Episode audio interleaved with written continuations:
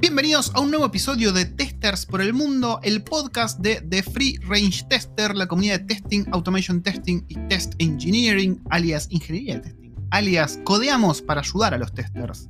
Eh, que me, bueno, me pueden encontrar en YouTube, me pueden encontrar en la página de thefreerangetester.com, en un montón de lados, pero en este podcast particularmente nos ocupamos de hablar con testers que viven en el exterior, pero que son latinos. En esta ocasión vamos a tener una entrevista eh, un poco atípica, porque no es la entrevista como las que estuvimos haciendo en las cuales preguntamos cómo es particularmente vivir en ese país. Esta es la entrevista que tuve con Federico Toledo, referente de la comunidad hispanoparlante de testing, eh, y es una entrevista que es la que encuentran en el canal de YouTube, si la quieren ver, si quieren ver nuestras caripelas eh, ¿no? en imagen, la pueden ver ahí. Pero me pareció buena idea también ponerlas en el podcast, también en las entrevistas estas, cuando son de este tipo, porque mucha gente me dijo que les resulta muy fácil consumir el podcast mientras están trabajando, mientras están haciendo el asado, mientras están, no sé, volando un helicóptero. Y hay un montón de situaciones en las cuales vos podés estar haciendo lo tuyo y al mismo tiempo escuchás el podcast. Así que se los dejo acá, les dejaré el audio completo de la entrevista para que puedan escucharlo a su ritmo. Ahora sí, desde acá, desde la bella ciudad de Wellington, Nueva Zelanda, la capital más linda del mundo, según lo que dicen fuentes internacionales, los dejo con la entrevista con el señor Federico Toledo. Bueno, acá estamos con Fede Toledo. Fue todo un logro de la logística y de alinear astros, eh, armar esta meeting, pues bueno, yo estoy en Nueva Zelanda, como sabrán, y Fede, que si bien es más charrúa que el más charrúa, ¿dónde está Fede? Anda por California, por la ciudad, por la bella ciudad de Berkeley. Qué lindo, California, hermoso. De hecho, bueno, estamos hablando y dijimos, tenemos poca diferencia horaria. Claro, tenemos tú un día de diferencia horaria y ahí sumale. Em, bueno, Fede, yo primero que nada quiero decirte que vos fuiste el que me influenció a mí para empezar a hacer todo esto. Para que te des una idea. Eh, oh, me, parte, como... me, parte, la cabeza eso, eh, que me cuentes esto, porque. y, te agradezco que lo compartas, porque. Sabes que eh, a, mí me parece que muchas veces lo, que termina pasando en esto que eh, parece como un canal de ida, ¿no? Como que uno está hablando al void, al vacío. Y en realidad, después con el tiempo, uno se entera que, logra eso que busca, ¿no? De, ayudar a otras personas, de, generar algún impacto positivo con eso que uno comparte. Eh, y, que vos me digas esto, que veo todo el ruido que estás haciendo, toda la llegada y, todo lo lindo que estás compartiendo, la verdad, el haber aportado una semillita, un granito de arena a eso, la verdad me deja re contento. Y aprovecho también para felicitarte porque vos, hermano, está súper bueno lo lo que estás generando ahí. A mí me resulta, me parte la cabeza que vos me estés diciendo eso ahora, o sea, para mí es re loco, es como que eras mi ídolo, yo te leía, leía el blog, eh, cada vez que tenía una duda. De hecho, empecé a conectarme mucho con, el contenido que haces vos y con Latinoamérica, de hecho, cuando yo me fui a Latinoamérica. Porque mientras estaba en Latinoamérica, por algún motivo que no te sabría explicar, no, no estaba metido en la comunidad. Pero cuando yo me fui y empecé a buscar, porque claro, yo necesitaba instruirme con cosas o necesitaba opiniones, no las buscaba en inglés, las buscaba en español. Y cuando te encontré a vos, dije, listo, acá está, este es mi norte, este es mi faro, este es mi faro. Y ahí empecé a ver Gatling, empecé a ver un montón de cuestiones. dije, pará, está bueno esto de comunicar. Y ahí surgió, básicamente. Oh, surgen cosas muy lindas y ya que estamos, aprovechemos a motivar a, que más gente se, se cuele con esto. tal cual. He, he, visto pila de gente y la verdad que me quedo re contento con eso de, cuando alguien dice, voy a empezar a explorar, voy a empezar a experimentar y empieza a compartir, y al final terminás como generando una pequeña comunidad que, todo se solapa, ¿no? Porque seguramente gente que, te conozca a vos también lo conozca a Mati, también conozca a otras eh, no sé, por mencionar algo, recién estábamos hablando de Argentesting y, y que en Argentina hay una gran movida por ahí, eh, o comunidades de Uruguay o de otras partes de Latinoamérica, que todo empieza a colaborar y al final nos terminamos medio que conociendo entre todos. Y eso genera, genera, un sentimiento súper lindo porque uno necesita eh, lazos, eh, gente a la que acudir, faros, como decías vos, o, referencias cuando tiene un problema, decir, vos, ¿a quién le puedo pedir ayuda? ¿O con quién puedo compartir esto? Que hay veces que dentro de la empresa eh, podés tener dentro de dónde estás trabajando, o si estás de consultarlo mucho más, ¿no? Pero este, a veces tenés a alguien para, golpearle la puerta, pero otras veces querés una visión externa o querés una... ¿Cómo se hace esto en otra empresa? ¿Cómo se hace esto en otro país? Claro, pero aparte la cuestión idiomática y cultural, o sea, para mí no era lo mismo preguntarle acá a un kiwi o a, un estadounidense que tener a un amigo uruguayo, a un amigo argentino que me hable en mi mismo idioma y en mis mismos términos lo que yo necesitaba saber. Entonces, a mí me, resultó loco meterme en la comunidad después que me fui. Fue, fue así como funcionó. Y ahí te encontré a vos. Totalmente, qué bueno, qué bueno, qué bien. Sí, y casualmente hoy con Fede vamos a estar hablando. A ver, esto no va a ser una entrevista, porque bueno, a Fede ya lo conocen, es un referente del testing en Latinoamérica, él es uno de los fundadores de Abstracta. ¿no? Abstracta está ya en todos lados, súper crecimiento, tienen un blog increíble que pueden encontrar. Eh, escribió un libro que creería que es el primer libro de testing en español oficialmente, digamos, que lo encuentran gratuito en el, en el blog de Fede, que yo siempre, de hecho, lo recomiendo, Fede, a todos los que quieren empezar con testing, le digo, vaya para allá. Bueno. Yo creo que, yo creo lo mismo, creo que es el primero de testing en español y en realidad eso fue una de las cosas que me llevó, a escribirlo. No, no como nicho de mercado, ¿no? de decir, ah, acá hay un nicho, voy a publicar el primero, sino de esa falta de materiales y cosas de referencia, porque está bien lo de los blogs, pero me parece que la formalidad o el orden, el hilo conductor que te da un libro, a veces ayuda mucho como para decir, quiero leer este libro, y no leer una vez por semana un articulito suelto, ¿no? No, pero aparte está buenísimo que sea el libro. Al menos yo lo recomiendo siempre a los que se quieren meter en testing. Le digo, ok, el syllabus ¿no? para la, certificación está bueno, está en inglés, pero fíjate el libro de Fede que está bueno, está en español. Y lo encontrás gratis, lo encuentran gratis, gente. O sea que no hay motivo por el cual no leerlo. Literalmente. Y como les estaba diciendo, esto no va a ser una entrevista porque ya Fede tiene billones de entrevistas encima. Ya es la Susana Jiménez del testing. Esto va a ser una charla entre, entre amigos, una charla entre pares y va a ser una charla centralizada en lo que somos nosotros, los latinos, como fuerza de trabajo en software, en testing particularmente, para el exterior. O sea, como ya ustedes sabrán, nosotros tenemos una, imagen muy buena en el exterior, pero al mismo tiempo tenemos esa imagen de, ok, outsourcing igual a mano de obra barata.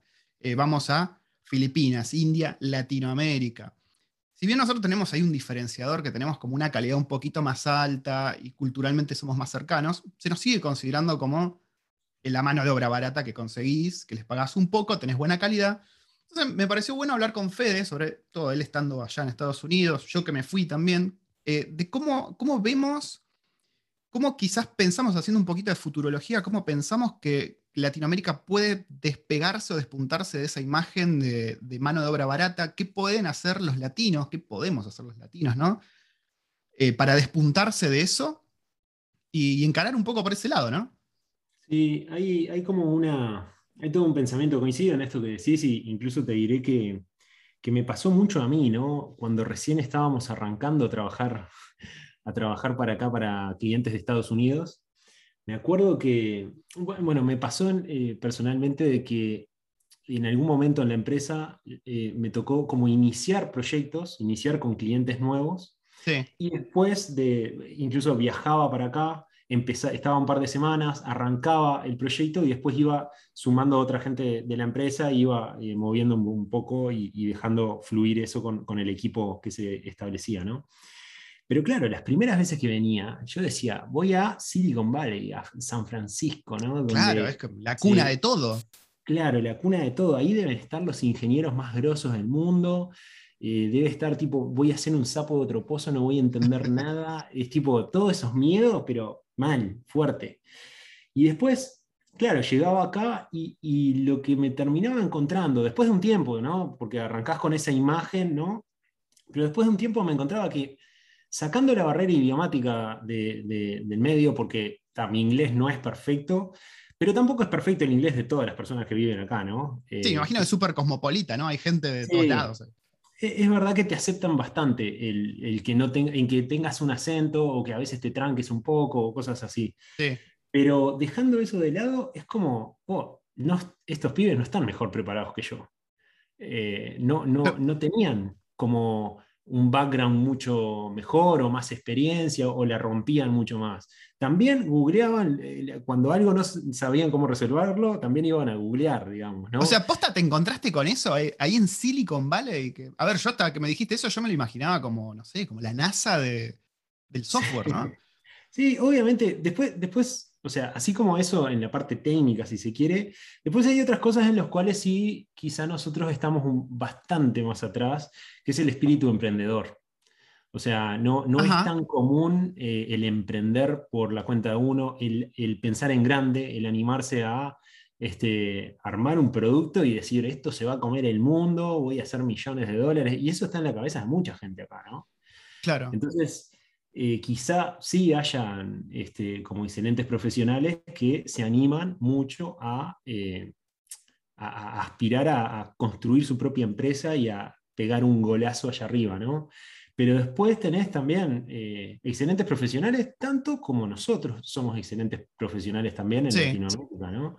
Entonces, eh, yo, yo, soy de la idea de que tenemos que cambiar un poquito esa, esos miedos y, animarnos un poco más y no ir con, las, con la vara tan alta y animarnos a, a que son personas, son seres humanos. son, con sus diferencias, con su cultura distinta, con su cosa distinta, pero en preparación eh, estamos muy bien preparados nosotros también. Sí, a mí me pasó lo mismo que cuando bueno, me mudé acá. Eh, ya el mero hecho de escuchar hablar en inglés, a mí eso me generaba como una autoridad en mi cabeza, como decía, ok, me está diciendo algo en inglés, así que sabe. Y aparte que vos, hablando inglés, no tenés la misma soltura que hablando en español, sos menos inteligente hablando en inglés, porque claro, no tenés todo el vocabulario o esas sutilezas que podés meter. Entonces, como que sentías, te sentías ya inferior por el tema del idioma. Pero con los años me pasó lo mismo, me di cuenta que por más que me estaban diciendo algo en inglés, no era que me estaban cantando la posta de las postas o que eh, tenía un conocimiento superior, y me costó mucho romper esa barrera, decir, ok, está hablando en inglés, pero eso no lo hace cierto lo que me está diciendo, o no lo hace mejor. Y, me, costó, me costó bastante eso. Y por el tema de emprender, me, interesó bastante eso que dijiste, porque yo siempre tuve al latino como de cultura emprendedora, ¿no? Pero vos decís algo que es cierto, que es el pensar en grande, en, directamente, ya que estamos soñando, apuntemos al, espacio. Y vos pensás que viene relacionado por el lado de a ver, no me quiero meter en política, pero viene relacionado por el tema de qué tan fértil es el, suelo latino para emprender comparado con Estados Unidos. Seguramente esto sea multicausal, ¿no? Deben haber muchísimas cosas que tienen que ver desde hasta cómo crían a las personas acá en un medio, ¿no? Eh, eh, rodeados de una cosa que, que nosotros no tenemos. Pero más allá de eso, una cosa que me parece importante es que en, nuestros países, si querés hacer algo grande, Argentina es enorme, Uruguay es muy chiquito. En Uruguay ya de pique, si querés hacer algo grande, tenés que mirarlo para afuera. Y eso ya te plantea como otra barrera. tengo que arrancar internacional, global. ¿no? Suena como, ¿cómo carajo le vendo algo a alguien de otro lado del mundo? ¿no? Es tipo, ni siquiera. En Argentina, entiendo que hay mucha más gente, pero también la economía no, no, se compara a la economía de acá. Y vos cuando te crías acá y estás moviéndote en esto, vos ves que, no sé, yo qué sé, haces las cosas mínimamente bien, tenés un cafecito y haces un buen café y tenés cola. ¿Entendés? Sí. Y, al lado hay otro café que hace muy bien también, pero es como hay tanta gente que, entonces no tengo que moverme ni siquiera de mi ciudad para hacer algo grande. Claro. Entonces, creo que esa, esa barrera de entrada se debe ver como algo más factible, más posible, que nosotros que creo que tenemos que decir, vos, si queremos hacer algo grande, tenemos que apuntar para el norte. Porque si no, eh, va a quedar como local, o sea, que no está mal, ¿no? O sea, no, no, obvio. No significa, porque después acá también está como la cultura de esta emprendedora de acá, que es, tengo una idea, la desarrollo, eh, levanto un par de millones y ahí armo equipo y empiezo a trabajar. Como que siempre es, me endeudo y, me endeudo o, vendo parte de, mis, de, de, mi, de, mi, empresa, de mi idea. Y ahí entra otro juego porque entran como inversores que te meten ciertas presiones y ya no es completa decisión tuya. Cuando en cambio, la forma que creo que nosotros estamos más acostumbrados, pensando en la mayoría de las empresas que veo en Uruguay, es más como, bueno, lo voy haciendo de a poco, voy creciendo orgánicamente, pero yo tengo el control de todo y, marco el ritmo. ¿no? Claro. Son como dos enfoques, acá están más acostumbrados al otro. Sí, sí, es una cuestión cultural. Además, a ver, decir que hoy por hoy tener esa idea millonaria o pensar en grande es, tenemos facilidades, ¿no? Porque vivimos en un mundo globalizado. Eh, que se te ocurra esa app del millón, como tantos dicen, es, a ver, no es que es fácil, no es soplar y hacer botellas, pero nada te impide a vos desarrollar un producto innovador, digamos, y venderlo al exterior. Eh, en ese sentido, tenemos, aparte que tenemos la capacidad técnica en Latinoamérica, siento yo, porque tenemos excelentes desarrolladores, excelentes testing, eh, excelente de todo. Yo conozco gente muy, muy grosa de Latinoamérica. Eh, tenemos todo en bandeja para hacer eso. Pero lo que me encuentro yo por ahí es que la gente más capacitada, los que, los que tienen esa experiencia, generalmente tienden a irse de los países. Entonces vos vas a ver por ahí muchos emprendedores exitosos en el exterior, pero que son latinos. Pues yo he visto muchos, muchas ideas millonarias, digamos, eh, por eh, latinos en Estados Unidos o en Europa. Eh, eso veo que pasa mucho también. Sí, o sea, como que cada uno toma, eso ya son más decisiones personales de cada uno de cómo quiere hacer. Y estamos hablando cualquiera de los dos desde un país que no es el nuestro, ¿no? en, en, mi caso, a mí lo que me movió para venir acá es que nosotros ya estábamos trabajando con clientes de acá y vimos que hay, hay dos necesidades, según como lo veo yo, que una complementa a la otra. Por un lado tenés la necesidad que hay en Estados Unidos y los países del primer mundo de talento. Hace, hay tanta guita y tanta necesidad de cubrir puestos de trabajo que les falta talento, les falta gente. Y después, por otro lado, tenés la necesidad en nuestros países de buenos puestos de trabajo. ¿sí? Entonces, me parece que eh, mi, motivo de por qué venir acá y, realmente uno de los objetivos principales es hacer cosas para conseguir más negocios, es porque quiero conseguir más oportunidades, como hacer ese puente entre estas dos cosas. ¿no? Es decir, yo te puedo traer talento y, yo puedo llevar oportunidades de laburo que estén buenas para eh, Uruguay y Chile, que es donde estamos hoy, pero, pero bueno, este, para Latinoamérica porque hay buen talento y, necesitamos eso. Entonces... Tal cual. Y ayer, sobre todo en Estados Unidos, ¿no? Bueno, vos estás ahí, en la, meca de todo. Vos te encontrás con que el software pasa más por el lado de las startups y la innovación o pasa más por el lado del Estado o entes gubernamentales o la cosa pública. Te pregunto porque acá, por ejemplo, hay muy poca startup y casi todo pasa por la transformación digital a nivel país que tiene Nueva Zelanda, ¿no? Yo imagino que Estados Unidos por ahí ya pasó por eso Igual, esta puede ser una de esas concepciones que nada que ver, que yo como es Estados Unidos lo tengo allá y nada que ver. Yo, ahí tal vez desconozco un poco, lo que sí te puedo decir es que nosotros eh, casi todo lo que hacemos, o todo lo que hacemos acá, es para el sector privado, digamos. Claro. Este, y ahí tenés desde startups muy chiquitas hasta corporaciones, que dentro de la corporación también se da innovación, si se quiere. Pero eh, hace poco conocí a una chica eh, que estaba innovando con un producto para hacer más eficiente las compras estatales. Ok, ¿cómo? Para, para, agregarle transparencia a los procesos internos del Estado y que haya menos corrupción.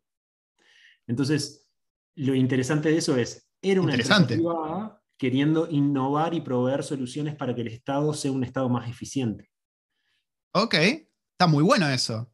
¿Querés revolver el nombre? Porque me, me interesa chismear. Eh, después te lo paso, porque no, no, me acuerdo de memoria, pero eh, después lo que no, no tengo muy claro es cómo se mueve el Estado en, cuanto a procesos de innovación, pero también tengo la idea que vos tenés de decir, es el Estado de Estados Unidos, debe estar muy adelantado. Pero no claro, yo me, imagino que le debe meter bastante inversión, digamos, a tener ese ecosistema fértil para, para emprender, en sistemas sobre todo. Te digo porque acá, por ejemplo, el caso es el contrario. Nueva Zelanda históricamente siempre dependió de las vaquitas y del campo, parecido a Argentina, pero ahora está pasando por un momento en el cual necesita generar ese, ese pool de profesionales, como dicen acá, ese, stock de profesionales, pues no los tienen. Por eso es que traen gente de afuera todo el tiempo. Como decís vos, hay mucha demanda de profesional, pero no los tienen acá. Y nada, bueno, leyendo un libro que no viene al caso sobre eso, sobre la transformación digital de Nueva Zelanda, como se está quedando atrás, hablaban de otros países que pasaron por lo mismo, como Finlandia, que también los chabones exportaban cuero y eso, y se encontraron con que tenían que dar el siguiente salto, y ahí fue cuando se creó todo el ecosistema Nokia y todo lo que, todo el aparato que hay alrededor. Pero eso fue porque el Estado dijo, ok, vamos a empezar a poner plata en educación, vamos a empezar a, dar subsidios y toda la educación en software, en la programación, en todo lo que es infraestructura, y de ahí se nutrió, y Finlandia, bueno, hoy está como está por, por esa inversión justamente. En Latinoamérica, yo veo al menos, en Uruguay lo he visto, me lo han comentado bastante, en Argentina también, que el Estado está al menos dando cursos gratis de programación, pues yo creo que ven esa beta de que pueden exportar servicios. ¿Vos qué, cómo lo ves eso? Uruguay está bastante pionero en temas de, digitalización del Estado. Eh, AGESIC ha hecho muchísimos eh, cambios y ha agregado muchísimos sistemas desde, no sé, trámites en línea y un montón de cosas que han, que lleva tiempo, ¿no? Son todos procesos que llevan tiempo, pero que ha avanzado pila. Otra cosa que realmente me siento orgulloso del programa que se hizo en Uruguay, fue el primer país en implementar One Laptop per Child. Eh, ah, mira.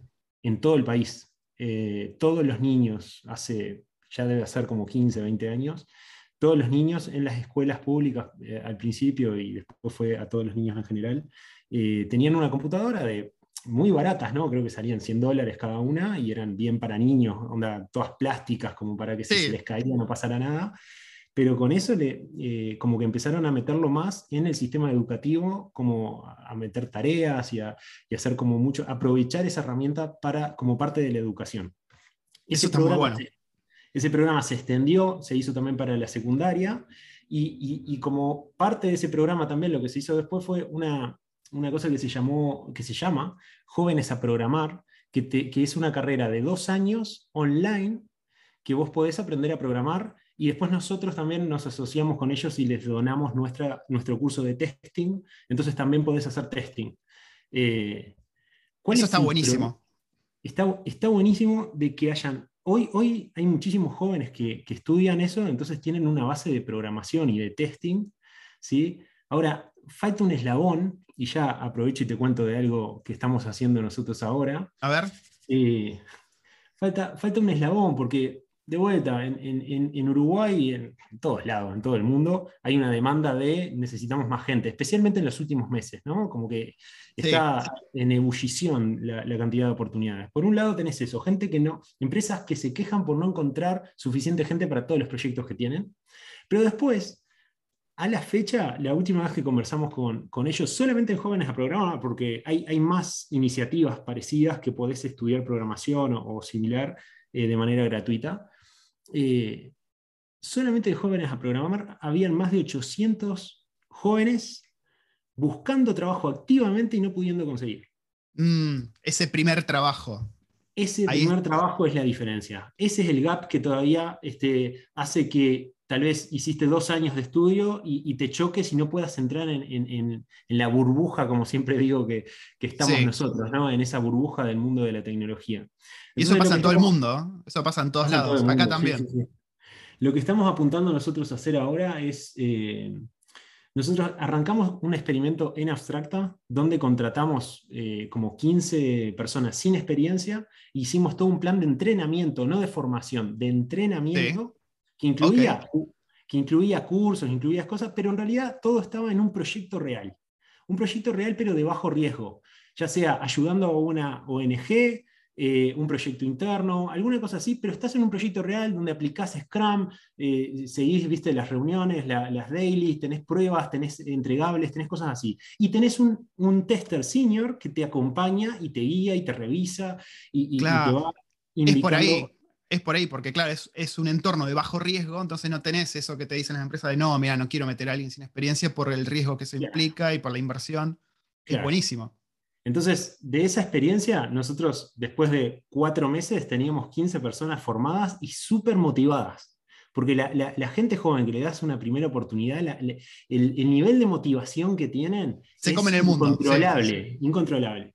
Entonces, por ese lado está espectacular. Pero claro, te lleva una inversión te llegan inversión porque son seis meses que vas a estar pagando un sueldo y no vas a estar cobrando nada ni pudiéndolo facturar o poner en un proyecto real, pero es una inversión que creo que, todos deberíamos hacer porque a la larga es la forma de contribuir a nuestro ecosistema. No solamente pensar en mis necesidades de que hoy tengo que atender a este cliente y no sé qué, sino pensar en, todos como comunidad, como ecosistema de empresas. ¿no?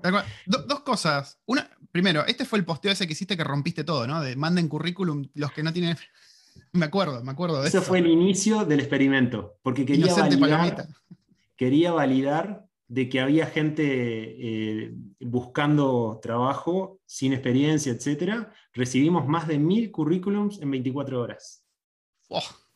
Más de mil currículums. Fue una locura. o sea, por un lado validó, validó el experimento, pero a la vez es súper triste. Sí. Es una realidad dura. Eh, por eso está bueno intentar cambiarla. Y por otro lado, qué interesante esto que decís de, no pensar en silo, ¿no? O sea, no pensar en tu, en tu bulito, en tu rancho, digamos, y pensar en esto que decís de la comunidad, porque es justamente lo que hace florecer a un país o a una comunidad, es tener este ecosistema. Como decía antes, Finlandia, Nokia, no es que por Nokia Finlandia se fue por arriba. Alrededor de Nokia tenés empresas prestadoras de servicios de testing, empresas prestadoras de un montón de aspectos tecnológicos que, que hacen a Nokia, pero que son indirectamente beneficiarios es como un ecosistema de plantas, digamos, es una simbiosis que tenés. Y haciendo eso, teniendo ese, ese sistema aceitado, a tu país le va bien. Entonces, qué importante resolver este gap. Y qué buena, qué buena iniciativa esta. Sí, eso eh, lo empezamos como algo interno de Abstracta y ahora estamos haciendo un spin-off, que incluso recibimos apoyo del BID. Eh, y lo que vamos a hacer es dar esto como un servicio a las empresas. Entonces, si hay una empresa, porque ¿qué pasa? La inversión esta no es solamente plata para el sueldo. Si vos tenés, también son horas de tus testers senior que en lugar de estar trabajando en el proyecto tienen que dedicar horas a, acompañar. Entonces nosotros lo que queremos hacer esto es como un servicio. Es tipo, tendrá un modelo de negocio que la empresa va a tener que pagar determinada cosa, pero vas a estar sponsoreando ese entrenamiento de la persona y después de determinado tiempo la persona pasa a tu equipo. Y yo ya validé su fit cultural, eh, le enseñé todas las cosas que yo considero que son importantes porque armé un programa, pero ese programa lo voy a validar también con las empresas para alimentarlo con las cosas que son importantes para la empresa, ¿no? Entonces me voy a poder hacer cargo de eh, cubrir ese gap y que las empresas, cuando reciban a la gente, ya sea, estén como un pasito más cerca de, poder sumarlas a un equipo de verdad, digamos. Claro, y esta gente que, que se suma a este, a este sistema, es gente que no tiene ninguna experiencia, digamos, real, o que no tiene conocimiento, porque es diferente, ¿no? O gente que ya estuvo haciendo cursos o sabe algo y no, tiene, no, tuvo el primer trabajo, digamos. Mira, ahora lo que estamos apuntando es a esta necesidad que te decía de los 800 pibes, los 800 gurises que están buscando ahora laburo y no consiguen. Y seguramente ahora, creo que dentro de un mes, egresan otros mil. Entonces, el que ya está formado y no está pudiendo conseguir, ese es nuestro primer escalón. Pero ¿qué pasa? Si nosotros logramos cubrir ese gap, viste, hace no sé si en Argentina me ha pasado lo mismo, pero en Uruguay hace unos años, cuando yo estudiaba por lo menos, este, me acuerdo se decía, si vos estudias abogacía vas a tener trabajo. Sí. Porque era una carrera tradicional y seguro que vas a tener trabajo. Bueno, a mí, a nosotros lo que nos gustaría es, si vos estudias tecnología, vas a tener trabajo. Entonces, más gente, porque hoy eso no es verdad porque si no, estos 800 estarían trabajando. Claro, sí, sí, sí. Si eso lo hacemos verdad para las personas que están ahora, entonces más gente se va a animar a estudiar tecnología. ¿Y sabes lo que va a pasar dentro de unos años? Nos vamos a olvidar de las vaquitas. ¿Sabes que justo te quería preguntar, ahora que dijiste esto, hay un tema, ¿no? Porque vos tenés las carreras universitarias. Pero ¿qué pasa? Porque el tema, el, el, mundo del software se mueve rápido, ¿no? Las herramientas avanzan rápido, aparecen cosas todo el tiempo. Y yo escuché más de una vez que, bueno, con la carrera universitaria, como que obtenés unas bases que no son muy aplicables al mundo real. De hecho, yo en, testing, casi todos los profesionales que me he encontrado, ninguno es recibido de una carrera en sistemas. Bueno, sin ir más lejos, yo. A mí me da vergüenza que me digan ingeniero de testing. Yo no estudié de sistemas, muchachos. Bueno. Eh, entonces me encuentro con, esa cosa de que. De esta forma. Pensalo de esta forma para que te sientas menos culpable. Aplicás tu ingenio a resolver problemas de testing. Eso te hace un ingeniero en testing. Me resolviste el dilema moral que tenía.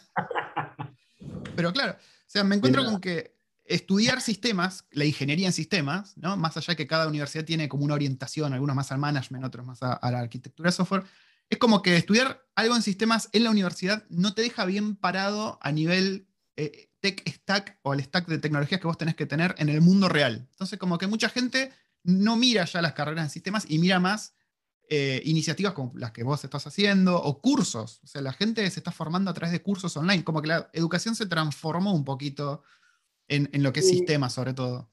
Sí, se va a tener que seguir transformando seguramente, pero algo, algo que me parece que no, no todo el mundo tiene por qué ser ingeniero para trabajar en, informática hoy, lo cual no le quita valor al, ingeniero, digamos. Eso, eso. Eh, no significa que, tu formación de ingeniero, la formación de ingeniero te deje de sumar, porque hay, un montón de cosas que se aprenden al hacer una carrera, desde... Disciplina, temple. Eso, por ejemplo, claro, eh, no, estaba buscando las palabras para decirlo, pero lo dijiste perfecto. Eso, eso por un lado, más que nada en nuestras universidades que, tienen como un enfoque muy de, eh, riguroso ¿no? y, exigente. Entonces, y que tienen muy buen nivel, aparte. Claro. Eh, y después, como que uno termina, yo creo que aprendiendo a resolver problemas de gran escala, mejorando tu poder de abstracción. A mí una de las cosas que, mm. mucha gente discute, ¿no? De por qué tanta matemática, por qué tanta física, es desarrollar el poder de abstracción, que eso, para alguien que eh, diseña una arquitectura distribuida, no sé qué, no sé cuánto, cuando estás diseñando eso, no podés pensar cómo vas a resolver, cómo se va a mandar un mensaje entre estos dos componentes, no, lo vas trabajando por capas. Eso es inviolable. Bueno, los que saben de automation sabrán de la abstracción y de la pirámide testing. Bueno, esto es más o menos lo mismo. Es abstraer los problemas en algo que no esté acoplado a otras cosas que hagan ruido y poder analizar eso aislado, ¿no?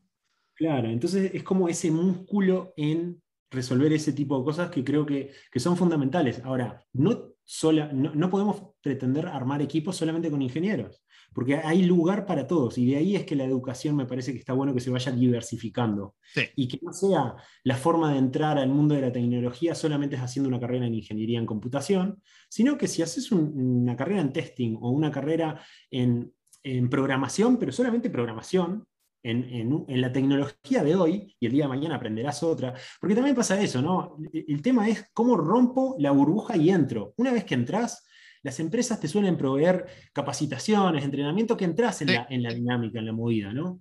Este, pero bueno, eh, por ahí. Sí, te iba a decir, ya creo que nos pasamos del tiempo, vos tenías que ir. La verdad que se pasa el tiempo volando hablando con vos. Hacemos una segunda parte. Hacemos una segunda parte. Eh, mil gracias por el tiempo. La verdad que es, un gusto increíble hablar con vos, sobre todo por la dinámica y, por lo bien que tenés las ideas y cómo las comunicas. La verdad que oh, un gustazo. gracias por eso y la verdad digo lo mismo. Eh, me siento como que te conociera desde hace muchísimo tiempo. Disfruto mucho conversando, así que eh, hagamos esa segunda parte. Dale, Fede, muchas gracias.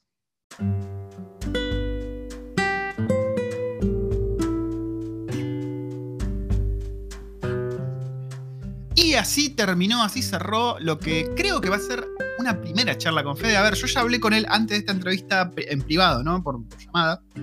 Eh, y la verdad que es muy fácil hablar con él en el sentido que, la charla fluye, que no hay que, que sacar con tirabuzón las palabras, que entiende rapidísimo lo que vos le estás queriendo comunicar, que los espacios se dan, ¿viste? Cuando hay química con alguien hablando, se nota y es algo que me pasó con él eh, hablando y la verdad que me pareció muy bueno lo que, lo que se nos ocurrió, porque fue bastante espontáneo. Tuvimos una llamada, hablamos de la vida y surgió el tema de los testers latinos frente al mundo y cómo tenemos un nivel mucho más alto del que creemos y cómo hay un montón de concepciones con respecto a la escena del testing o del software internacional que nosotros pensamos que por ahí están por arriba. ¿Por qué? Porque históricamente siempre fuimos contratados, subcontratados y hemos sido como la mano de obra barata. Entonces eso nos dio un poco la sensación de que, de que técnicamente somos inferiores por eso mismo. Y la realidad es que cuando vos te vas a vivir afuera, como es el caso de él, como, fue el caso mío, como es el caso de todas estas entrevistas que estoy haciendo para Tester por el Mundo, vos te das cuenta que el nivel técnico afuera no es necesariamente mejor que el que tenemos en Latinoamérica y muchas veces, muchísimas veces, es inferior a lo que nosotros podemos proveer, a la formación técnica. Así que me pareció muy interesante dejarles esta entrevista acá. Espero que la hayan disfrutado. Si ya la escucharon en YouTube, bueno, acá la tienen de una manera por ahí más fácil de escuchar mientras están haciendo otra cosa. Ahí mientras están amasando las pizzas, mientras están haciendo el asado, se ponen el parlantito de Bluetooth y escuchan la entrevista. Eh, es una entrevista que yo escuché varias veces porque eh, te deja mucho, te deja mucho para pensar y te motiva. A mí, a mí que hice la entrevista me motivó. O sea, nos, automotivamos con Fede pensando en todas estas oportunidades de qué cosas hablar y, lo que uno como comunicador en la comunidad de testing puede estar ofreciendo, ¿no? Porque está bueno que uno en este espacio que vos hablas y te escuchan por ahí miles de personas, poder motivar a esas miles de personas a que salgan, a que salgan adelante, a que se formen, a que no le tengan miedo al éxito, como decimos siempre en joda los argentinos. Pero es así, es, es tal cual. Y me gustó mucho que yo estuve recibiendo mensajes de gente que usa, por ejemplo, mis videos o el podcast para pasárselo a familiares o amigos que están pasando por un mal momento, que quieren meterse en testing, pero sienten que quizás es muy tarde. Y que los videos o estos podcasts sirvan para que esa gente diga, che, pero pará, no es muy tarde para meterme en testing, todavía tengo oportunidades. No es demasiado tarde para mí que tengo capaz, no sé, 33 años, 20 y pico de años. Mándale para adelante, no tengan miedo, la demanda está creciendo y va a estar creciendo por muchos, muchos años y cada vez hacen falta más profesionales. Esa es una realidad que no va a cambiar, gente. Si ustedes se capacitan y se forman para poder brindar esta fuerza de trabajo, no los va a parar nadie. Ahora sí, me despido desde esta transmisión. Recuerden que me encuentran en thefreerangetester.com, también me encuentran en YouTube como The Free Range Tester. En la página van a encontrar mis cursos publicados, generalmente los tengo en descuento con cupones que los van a encontrar ahí. Se pueden suscribir al newsletter que tengo donde también comparto eso, a la lista de mail donde también comparto cupones. Y en Twitter soy Range Tester. Ahora sí, me despido desde la bella Wellington, Nueva Zelanda. Hasta luego.